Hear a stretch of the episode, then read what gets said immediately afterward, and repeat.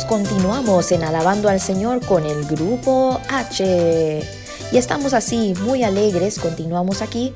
Así que a los que acaban de sintonizar les informamos que si desean inscribirse en el momento de los saludos, el club de cumpleaños o simplemente para comunicarse con el grupo H, puede ser que nos quieren enviar algún mensaje de voz, de video, de texto. Hay tantas formas hoy en día. Lo pueden hacer a través del WhatsApp, ese número es el 1-305-527-4595. Recuerden que pueden hacerlo desde cualquier lugar del mundo donde nos estén escuchando y que para nosotros es de mucha alegría recibir estos mensajes. Así que nuevamente es el 1-305-527-4595 en el WhatsApp. Alabando al Señor con el grupo H. Y aquí llega Jerónima con un mensaje. Bueno, en este momento estamos aquí en casa del Virita, que estamos haciendo el rosario para Raulito, y estamos aquí en una reunión con los hermanos del Grupo H, que ellos pues tienen su programa en Radio Paz y para todas las mm, obras cristianas y tienen cosas muy buenas para los mm, creyentes, para que lo puedan oír todo, los invitamos. Mi nombre es Jerónima García. Los invito. Pertenezco a Santa Bárbara. Soy de la Legión de María. Pertenezco al grupo de PAC por Amor a Cristo. Y bueno, los invito a que lo oigan. Está muy bonito.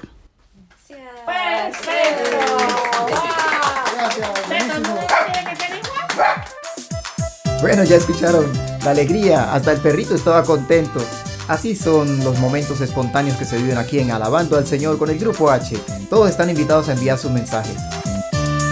Y ahora es tiempo de fabulear, de fabulizar, de fabulinizar. Mm, bueno, dejémoslo así nomás. Vamos con Elena que nos va a presentar la fábula del día. El hombre y la hormiga, por Esopo. Habiéndose hundido una nave con todos sus pasajeros, un hombre que presenció el naufragio desde la orilla dijo para sí, Qué injusto es el cielo, pues para castigar a un solo pecador ha hecho sucumbir a numerosos inocentes. Mientras así pensaba, una hormiga le picó en la pierna, y él, para vengarse, exterminó a todas las que por allí había. Al poco rato se le acercó un ángel y, tocándole el hombro, le interrogó de esta manera. ¿Aceptarás ahora que el cielo juzgue a los hombres como tú a las hormigas? Moraleja. No reniegues de Dios en la desgracia, ni pretendas juzgar sus designios. Esta fábula del hombre y la hormiga me pareció muy interesante porque en una historia bastante corta nos deja una gran enseñanza. No debemos de juzgar ni hacernos preguntas del por qué, del motivo de las cosas que Dios hace. Dios tiene un plan perfecto y nosotros como seres humanos muchas veces, especialmente cuando son cosas que no son las que nosotros queremos, nos parece desagradable, nos parece injusto y usamos este tipo de adjetivos y decimos, ¿por qué? ¿Por qué Dios permite esto? ¿Por qué Dios me manda esto? Pero es la cruz, como me enseñaron en catecismo hace muchos años, esa es la cruz que nos toca a cada uno. Nuestra vida tiene cosas muy lindas, cosas un poco difíciles, esas situaciones donde tenemos que sobrellevar las cosas y eso nos hace más fuertes, nos hace crecer espiritualmente o como persona en los diferentes aspectos de nuestras vidas y también nos enseña a no juzgar a las otras personas, o sea, no vamos a juzgar ni a cuestionar lo que Dios hace y lo que Dios nos pone en el camino. Ahí les dejo otra enseñanza u otro, otra motivación para que también ustedes vayan por el mundo transmitiendo los buenos mensajes. Correcto, Helen, muchas gracias por esa apreciación. Ahora, Elena, por favor, preséntenos el vocabulario.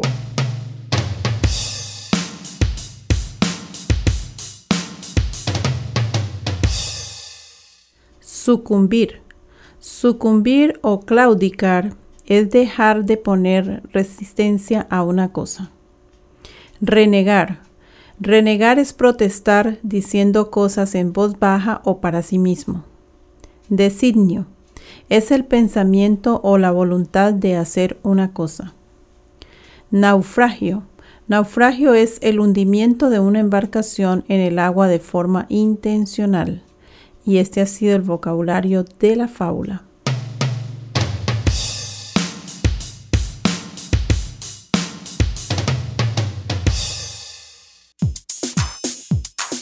Y ahora ha llegado el tiempo de las historias. Hoy tenemos el gusto de presentarles a Lidia Millán. Queridos amigos, estamos aquí en Alabando al Señor con el Grupo H. En esta ocasión tenemos una invitada especial que se llama Lidia Millán. Bienvenida Lidia. Gracias. Bueno, cuéntenos un poquito sobre su historia. ¿En qué trabaja usted? Bueno, ahora mismo no estoy trabajando. Sí trabajé un tiempo en el gobierno de mi país, en Puerto Rico, pero ahora mismo, bueno, tengo un disability, no estoy trabajando. Aunque trabajo en la casa, que creo que es más trabajo que afuera, pero estoy con un disability. Ok. Y cuéntenos un poco sobre su experiencia como trabajadora del gobierno de Puerto Rico. ¿Cómo fue eso? Fue una experiencia muy bonita, fue una experiencia muy buena, ya que tuve que lidiar con personas de diferentes lugares, diferentes países. Había momentos que no se me hacía muy fácil eh, trabajar con público, porque como que no, son, no se me da. Pero sí, sí fue muy bonito trabajar y conocer diferentes culturas, a pesar de que iban a preguntar algo sobre el trabajo, pero sí se sentaba uno unos cinco minutitos y hablábamos sobre los países de los demás. Bueno, Lidia, y cuéntenos de qué trataba su trabajo. Eh, bueno, yo en Puerto Rico trabajé en una compañía que ellos se dedicaban era a alquilar eh, negocios o locales a países fuera de Puerto Rico. Se le alquilaba, que de eso se mantenía más bien la compañía. Se ayudaba a abrir compañías ya fuera de Santo Domingo, de México, Panamá, se mantenía ahí, ya depende del negocio que ellos quisieran abrir. Más bien se daba mucho, era la, costura y farmacéutica. Bueno, nos dijo que de Puerto Rico, ¿no? Una isla muy preciosa, pero exactamente de qué parte de Puerto Rico? De la mejor área de Puerto Rico. Soy del área este de Nahuabo, donde se come muy, muy rico lo que sea el marisco. Oh, wow. De esa área soy. Chéverísimo. ¿Y como cuánto tiempo estuvo trabajando con el gobierno? 19 años. 19 años, bastante tiempo, ¿no es cierto? Bastante tiempo estuve. Ahí recorrí casi todo lo que se hacía en la compañía. Trabajé en el área también de legal, trabajé en relaciones públicas, que fue donde trabajé más años. Trabajé en el correo, trabajé en comunicaciones y en contabilidad. Interesante, un trabajo extenso. Sí, y sería muy bueno que le contara a todos nuestros oyentes sobre su niñez. ¿Cómo fue esa Lidia de niña? La Lidia de niña nada se compara con la Lidia de ahora. Era una Lidia muy tímida, era una Lidia que, eso sí, siempre le ha gustado hablar muchísimo, aunque era tímida, sí, siempre si había algún tema que me interesaba, sí me tenían que quitar el micrófono, porque sí hablaba hasta por los codos. Pero fue una niñez muy bonita, una niña que no puedo decir, no la comparo con la de ahora porque el tiempo va pasando y bueno, son vivencias muy diferentes, pero sí puedo decir que la mía fue la mejor. Fue una niña muy, muy bonita, donde jugaba hasta el béisbol de niño, jugaba básquet, jugué tenis, jugué canicas, que son las bolitas, canicas, eh, mojarme en la lluvia, andar sin zapato, coger el fango. ¿Qué no hice en mi niñez? Sí, son, son cosas muy bonitas que, pues, como usted dice, ¿no? El tiempo va pasando, también la tecnología ha hecho que cambien muchas cosas y, digamos, los niños de ahora no tienen como esa oportunidad que era una muy buena oportunidad para compartir, ¿no? Sí. Para ser tolerante con otros niños y aprender las diferencias también. Sí, sí, no, de verdad que sí. Yo digo que hoy día la tecnología en sí no, lo que no ayuda mucho a los niños hoy día es que no hay comunicación. Sea, hoy día todo es por texto, por un email. Y en realidad uno se pone a hablar, hay veces que con algún niño no tiene un tema o no se puede expresar porque o le da miedo, no sabe si lo que va a decir está bien o no. Y entonces ahí, en esa parte sí yo diría que la tecnología yo no, no, no la comparto. Esa no. Sí, sí, la tecnología. Hay que tener mucho cuidado para todos los padres que nos estén escuchando de cómo manejar y controlar, ¿no? Sí. En todos los aparatos tecnológicos, porque sí nos ayudan mucho, pero hay que saberlos controlar. Bueno, Lidia, muy interesante. Y cuéntenos, ¿cómo usted siente que ha estado Dios en su vida? ¿Cuál ha sido ese momento donde usted dice, wow, Dios estaba aquí conmigo o Dios está aquí conmigo? Eh, bueno, yo desde pequeñita mí en mi casa siempre me, me criaron y me enseñaron a creer en Dios. Y si había algún problema, en mi casa siempre mi mamá decía, problema que usted tenga, no se preocupe, que eso no es nada difícil, siempre y cuando crea y tenga siempre a Dios en mente. Yo en una que sí digo que desde ahí es que Dios siempre ha estado conmigo, fue en el momento que yo tuve a mi primer hijo que yo no sabía ni qué hacer, qué no hacer. La primera vez que se me enfermó, se me puso muy, muy malito, muy enfermito. Y yo decía, ay Dios mío, me hinqué, me acuerdo que me hinqué y lloré. Fue el día que yo más lloré en toda mi vida. Y decía, Dios mío, que aparezca alguien y me dé a mí como fuerzas para yo poder seguir creyendo en ti, porque yo necesito que mi hijo se ponga bien. Fue una semana dura para él donde yo decía, mi hijo se me va a morir. Y de repente quien apareció que estuvo ahí conmigo fue un niñito de 8 años, que allá en Puerto Rico era un niñito que le encantaba pararse frente a un púlpito a orar y él rezaba mucho por los niños enfermos. Y él me ve y me toca por mi hombro derecho y me dice, Dios está contigo y está con tu niño y Dios te lo va a sanar. ¿Me permites orar? Le digo que sí. Ahí el niñito fue, le puso la mano a Joer en la cabeza y el niñito comenzó allí a rezar, a rezar, a rezar. Me cogió la mano con la mamá de él. Y cuando terminó la oración, a las tres horas el niño ya se había ido. Viene mi médico, el médico del niño y me dice, aquí hubo un milagro o no sé qué pasó porque el niño ya te lo puedes llevar. Mm un niñito que estuvo una semana hospitalizado y desde ahí yo siempre he dicho que Dios está conmigo, porque sí, uno siempre tiene sus problemas, sus enfermedades, pero no me dejo caer. O sea, yo siempre me levanto, una piedra que me pongan al frente, olvídese que yo le doy una patada o le paso por arriba, pero siempre con Dios de frente. Y yo siempre le he dicho, para mí mi Dios es mi todo. Él es mi vida, Él es el aire que yo respiro, Él es mi todo. Y en Él creo y seguiré creyendo hasta el día de mi muerte. Bueno, yo creo que usted comparte perdón, esta afirmación que yo siempre he dicho, cuando uno cree en Dios, como que no es que no sufra, no es que le pasen cosas difíciles, simplemente que se hacen más fáciles de llevar, ¿no es cierto? Exacto, se te hace más fácil porque es que uno no puede dejarse caer porque o tengo cierta enfermedad, la que sea, porque todas las enfermedades son malas, los dolores todos van a doler, pero si uno tiene a Dios, yo siempre he dicho que con Dios todo se puede. Bueno, Lidia, para quienes no la conocen, es bueno que nos cuente quién es Lidia, o sea, si es casada, soltera, tiene novio, o sea, cuéntenos. Bueno, soy una persona casada, tengo dos niños, uno de 18 y uno de 13. Soy puertorriqueña, como ya lo había dicho, ya se había hablado más o menos de mi país anteriormente. Ya 20 años de casada, gracias a Dios, siempre con Dios eh, con nosotros para todos nuestros problemas, siempre tenemos a Dios. Cuando hay algo que se nos tranca de momento, que uno dice esto como que no va a salir, yo le digo a mi esposo, no te preocupes, que aquí está Dios y Dios sabrá en qué momento es que tenemos que tener todo lo que Él quiera. Muy bonito, una familia muy bendecida. Y también es importante que nos cuente, ¿no? ¿Cuál es su disability? O sea, ¿cuál es su problema de salud? ¿Por qué? Para que la gente entienda un poquito cuál es su situación.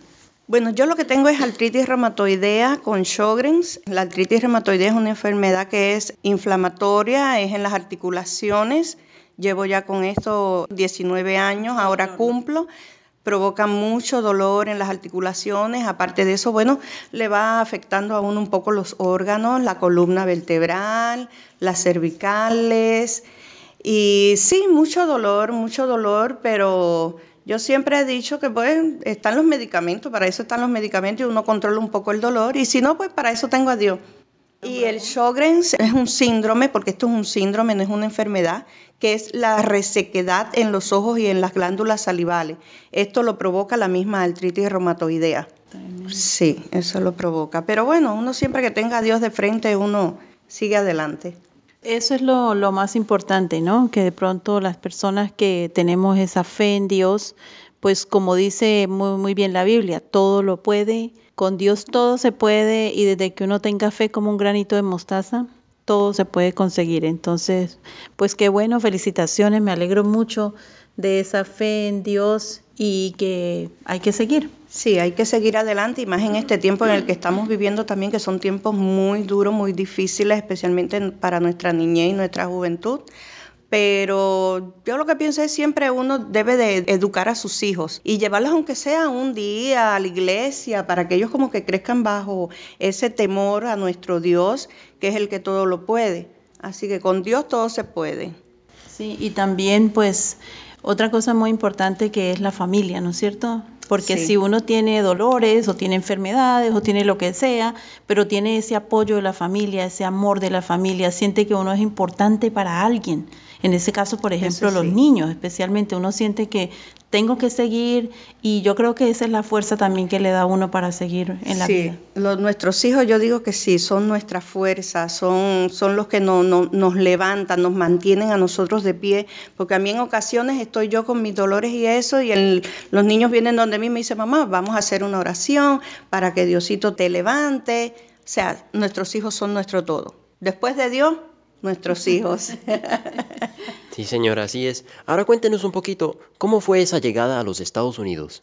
Bueno, yo de Puerto Rico salí a Panamá, en Panamá estuve dos años y medio y de Panamá entonces fue que decidí ya venir para acá, para Miami, hace ya 16 años que ya estoy aquí en Estados Unidos. Yo digo, fue una experiencia bonita porque Llegué a un lugar donde somos muchos latinos y me, sentí como si estuviera en mi país, como si estuviera en Puerto Rico. O sea, era esto de que, ah, Lidia, ¿cómo tú estás? Eh, ¿Te hace falta tal cosa? Me sentí como si estuviera en Puerto Rico. Fue una experiencia muy, muy bonita y hasta hoy igual. Bueno, y otra curiosidad que yo tengo y que siempre se la hacemos a todos nuestros invitados es, ¿qué la hace feliz? A mí me hace feliz primeramente saber que existe Dios, saber que tengo a Dios en mi corazón, que Dios siempre está conmigo y que nunca me abandona en mis momentos difíciles y en los no difíciles, porque uno no solamente puede decir, Dios mío, me hace falta porque te necesito.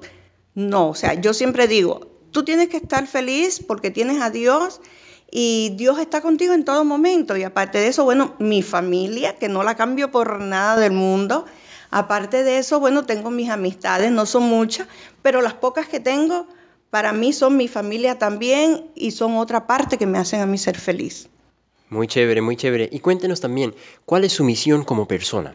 Mi misión como persona pienso yo que sea la de poder ayudar quizás eh, a otras personas, quizás no en lo económico, pero sí hay veces que alguien me llama y me dice, me está sucediendo tal cosa, Lidia, podemos hablar un rato, o sea, conversar con personas que tienen sus problemas. Para mí pienso yo que esa es mi misión, ayudar a otros. Muy bonita misión. Pienso que eso nos hace felices, ¿no? El hecho de servir a otros, de servir a alguien, de ver que alguien es feliz porque yo aporté, eso nos hace felices. Muy feliz. Y creo que esa es como la misión principal a la que Dios nos ha mandado en este mundo. Sí, si yo en una ocasión, un amiguito del chiquito mío, la mamá me dice, el niño quiere hablar contigo, Lidia. Yo no hay problema. Hablo con el niño y me dice, Lidia, mañana tengo una operación que le iban a operar las amígdalas y las adenoides. Me siento muy nervioso. Y cuando yo hablo contigo, yo me siento como en paz. Tienes 10 minutos para hablar conmigo. Eran las 8 de la noche y él iba a dormir ya a, a las 10 de la noche. Yo digo, claro que sí, mi amor. A ver, ¿de qué tú quieres que hablemos? No sé, de lo que tú quieras, es que hablar contigo a mí me da paz. Y sé que mañana voy a estar bien, aunque tú dices que no puedes ir conmigo a la operación porque tienes que llevar al niño a la escuela, pero quiero dormir bien. Y esas son las cosas que sí me hacen como que yo digo, o sea, eh, pienso yo que esa es la misión. porque en especial los niños mayormente son los que me llaman. Ah, y es muy, muy bonito. Qué chévere, y los niños son sinceros. Sí, sí, muy sinceros, eso sí es cierto. Sí, muy chévere, muy buen ejemplo de lo que es servir a los demás. Y bueno amigos, esto ha sido la entrevista con Lidia Millán. Esperemos que la hayan disfrutado y que hayan aprendido de esto. Muchísimas gracias por la invitación, que Dios me los cuide, los acompañe a todos. Muchas gracias. Bueno, Lidia, eh, gracias por atender nuestra invitación. Felicitaciones por saber llevar la vida con esta enfermedad que sabemos que es bastante difícil. Y felicitaciones por esa familia tan bonita que usted tiene, que a nosotros nos consta. Muchas gracias a ustedes también, que sé que son una familia súper, súper excelente y a la que amo con todo mi corazón y Diosito lo sabe mucho. Ah, muchas gracias. Muchas gracias. bueno amigos, pasamos al tiempo de los recuerdos. En esta ocasión les presentamos Los Animalitos de Hailey, un segmento muy especial que nos presentaba Hailey Rivas cuando tenía más o menos un año de edad. Escuchemos.